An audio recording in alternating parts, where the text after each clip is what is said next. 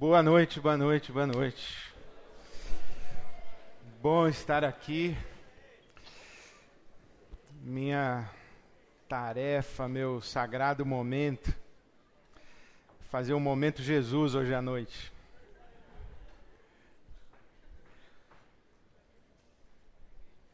Alguns minutos. Alguns mi minutos para lembrar de Jesus.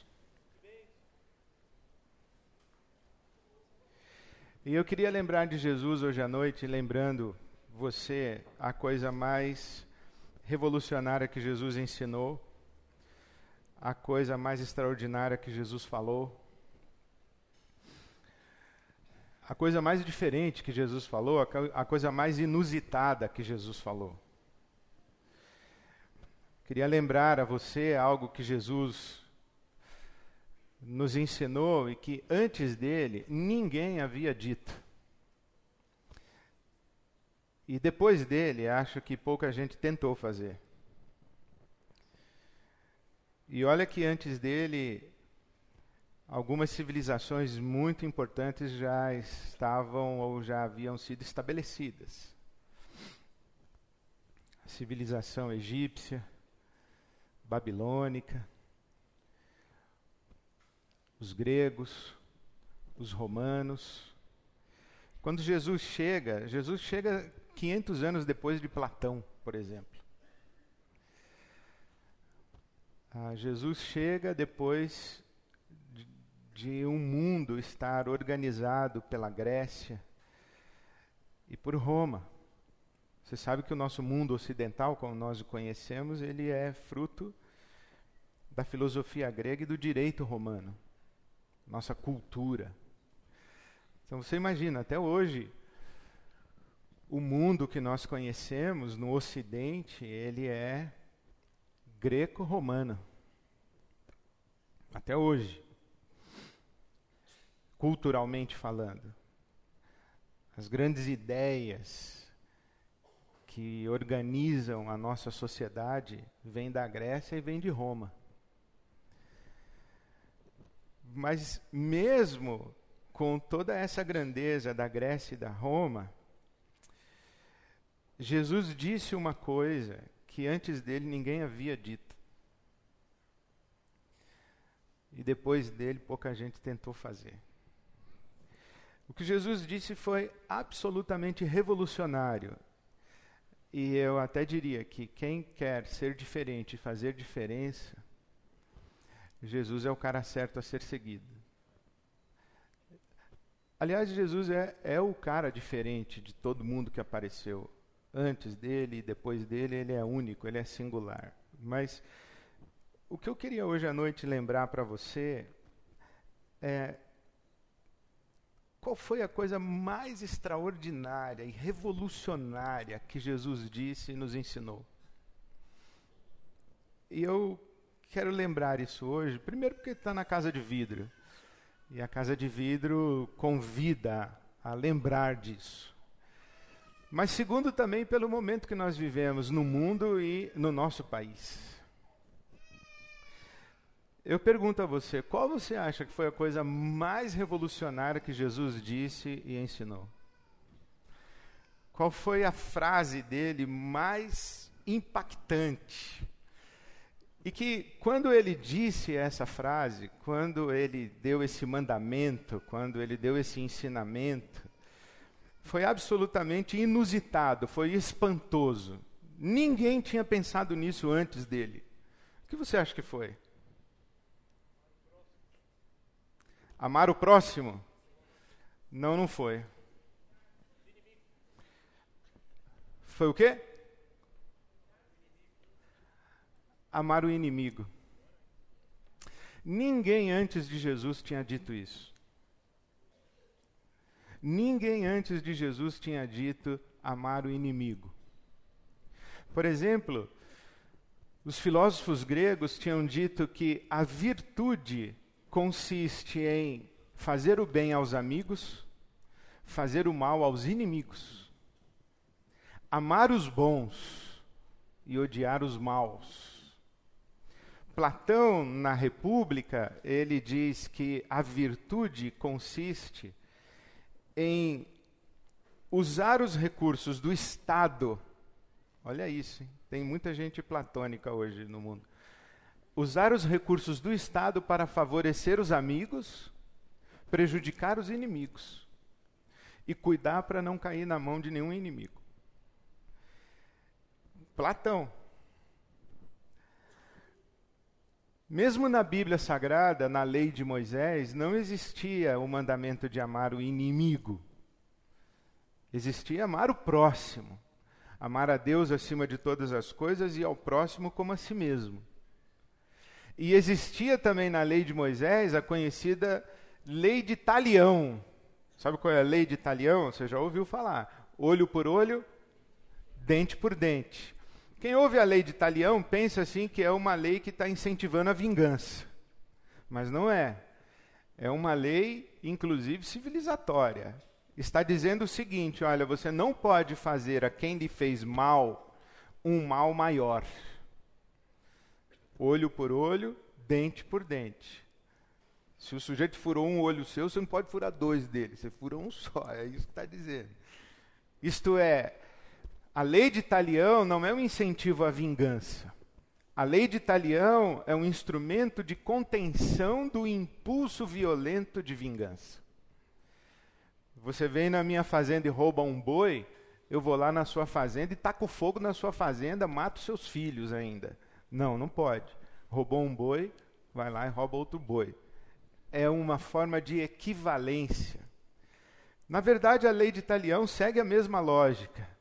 Se alguém lhe fez o bem, faça o bem na mesma proporção. Se alguém lhe fez o mal, faça o mal na mesma proporção. Jesus, quando chega, ele encontra esse mundo. Ele encontra o mundo do olho por olho, dente por dente. Ele encontra o mundo de ame os seus amigos e odeie os seus inimigos. Faça bem a quem lhe faz bem, disse Exíodo poeta, o, o filósofo grego Exíodo disse: faça bem a quem lhe faz bem, faça mal a quem lhe faz mal, a quem dá a você, doe também, e nunca, jamais dê nada a quem nunca lhe deu nada. Então Jesus chega nesse ambiente e diz: Vocês ouviram o que foi dito a vocês. Amem os seus amigos, odeiem os seus inimigos. Eu, porém, digo a vocês o seguinte: amem os seus inimigos. Ninguém antes de Jesus havia dito isso. Amem os seus inimigos. E Jesus usa como referência para o seu mandamento o pai dele. Ele diz: O meu pai, que inclusive é o pai de vocês, ele faz o sol nascer sobre justos e injustos. Ele dá a chuva para os bons e os maus. Então, se vocês são filhos de Deus, amem os seus inimigos. Façam o bem a quem lhe faz mal. Doem a quem não pode, a quem não pode dar nada a vocês. Ah, isso é extraordinário e revolucionário. Primeiro, porque antes de Jesus ninguém tinha dito isso. Segundo, porque ele fez exatamente isso que ele nos mandou fazer. E terceiro, porque desde então nós ainda não aprendemos a fazer.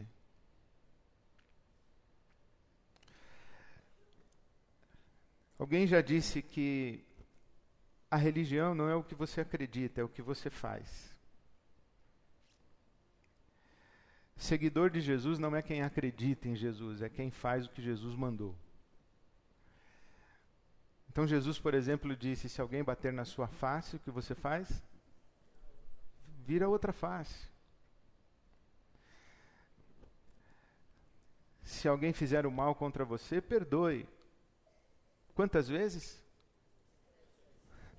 70 vezes 7. Perdoe sem conta. É, Jesus foi absolutamente revolucionário e, e nós não conseguimos ainda viver a revolução de Jesus. E quando a gente pensa no nosso mundo de hoje, e quando a gente pensa no nosso Brasil de hoje, ele é um mundo que, que é construído para a gente identificar inimigos. Infelizmente, o nosso país hoje está dividido. A gente costuma dizer que está polarizado, está extremado. Ele está dividido, está ferido. E o nosso mundo é construído para estabelecer inimizades, hostilidades. E nós podemos lembrar do que Jesus disse: ame o seu inimigo. E para essa noite aqui da Casa de Vidro, por exemplo, nós podemos traduzir de maneira diferente a palavra de Jesus. Nós podemos dizer o seguinte: ame os mais fracos, os mais vulneráveis.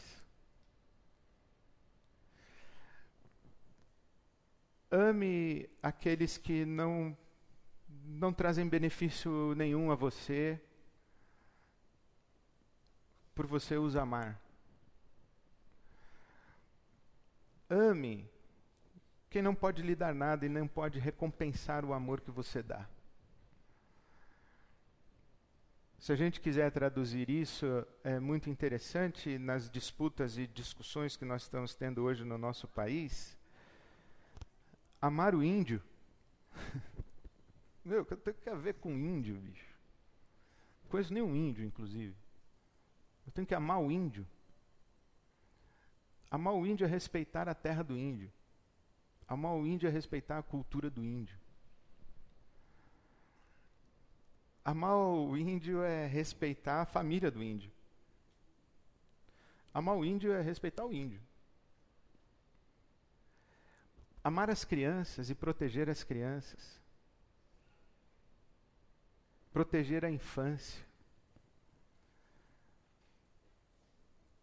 É inimaginável isso, que nós estejamos em 2019 discutindo se o lugar de criança é a escola. É claro que é a escola. Criança ou está com brinquedo, ou está com a escola, ou está dormindo. Criança é para isso. Não é para outra coisa. Mas nós ainda estamos discutindo isso no nosso país. Nós ainda temos um Brasil que é machista. Um Brasil que é misógino. Nós temos uma Copa do Mundo feminina e a grande heroína da Copa está reivindicando salários iguais para as mulheres. Porque o mundo ainda é desigual. Amar o inimigo tem outras traduções para o mundo contemporâneo. Amar a mulher. Nós hoje convivemos ainda com violência doméstica nós convivemos com abuso de crianças e exploração sexual infantil. Sabe que não existe prostituição infantil, né? Existe exploração sexual de criança. Isso existe. Criança não se prostitui. Criança é abusada. Criança é violentada. Nós ainda temos isso amar o inimigo, a gente pode traduzir para o Brasil de hoje, amar os vulneráveis, amar os idosos, amar os aposentados. Amar o inimigo significa amar o diferente. Amar o diferente, o amar, amar o que tem uma religião diferente da nossa amar o que tem uma moral diferente da nossa. Amar o que tem ideias diferentes da nossa, das nossas, ou amar inclusive aqueles que têm um Deus diferente do nosso. Amar o inimigo significa hoje no Brasil amar o diferente. É, imagine isso, o, como é, o, o quão revolucionário é nos dias em que nós estamos vivendo, mais de dois mil anos depois de Jesus, dizer que a coisa mais extraordinária que nós temos a fazer no mundo é amar o nosso inimigo, amar o diferente. Na tradução de Jesus, amar o bandido. Veja como é revolucionário. Jesus está dizendo para você amar o sujeito que porventura matou uma pessoa que você ama. Amar o abusador de criança. Não, isso é inimaginável. Não, não, não cabe na nossa cabeça que Jesus tenha dito que nós temos que amar os estupradores. Não cabe na nossa cabeça que nós temos que amar bandido, assaltante, traficante. Não cabe na nossa cabeça que nós temos. Eu ia colocar uma outra lista de pessoas, mas vou ficar nessas que são. Não cabe para nós que nós temos que amar terroristas. Não cabe nem que a gente tem que amar estrangeiros, que dirá terroristas. Então, aquilo que Jesus falou há dois mil anos e que foi absolutamente inusitado, inesperado, foi uma novidade. Passaram-se dois mil anos e continua sendo uma novidade. E continua sendo uma novidade tão grande que a maioria esmagadora das pessoas não acredita na possibilidade disso dar certo. Isso. Vai amando os diferentes. Vai amando os maus. Vai amando os seus inimigos. Vai abrindo as fronteiras do seu país para eles para ver o que vai te acontecer. A gente é ensinado a competir por uma vaga num, numa universidade, no vestibular. O que Jesus falou dois mil anos atrás continua sendo revolucionário. Eu diria para você, eu aprendi isso lá na minha juventude, que quem com 20 anos não é um revolucionário é um alienado. Se com 20 anos você não quer mudar o mundo, você é um alienado. Eu diria: se você quer mudar o mundo, faça uma coisa revolucionária. Ame o seu inimigo. Ame as pessoas que não são amáveis, que não estão na lista das pessoas gostáveis. Ame as pessoas que você não gosta. Isso é revolucionário. O que o amor não consegue fazer, nada consegue fazer. O que o amor não consegue fazer, uma outra estratégia diferente do amor, só aumenta o caos. A resposta ao caos não é mais caos. A resposta ao caos é o amor. Amar é um ato revolucionário. Amar o diferente, amar o inimigo, amar o vulnerável e especialmente amar quem não pode dar nada em troca para nós quando nós os amamos o meu momento Jesus dessa noite para você foi uma lembrança.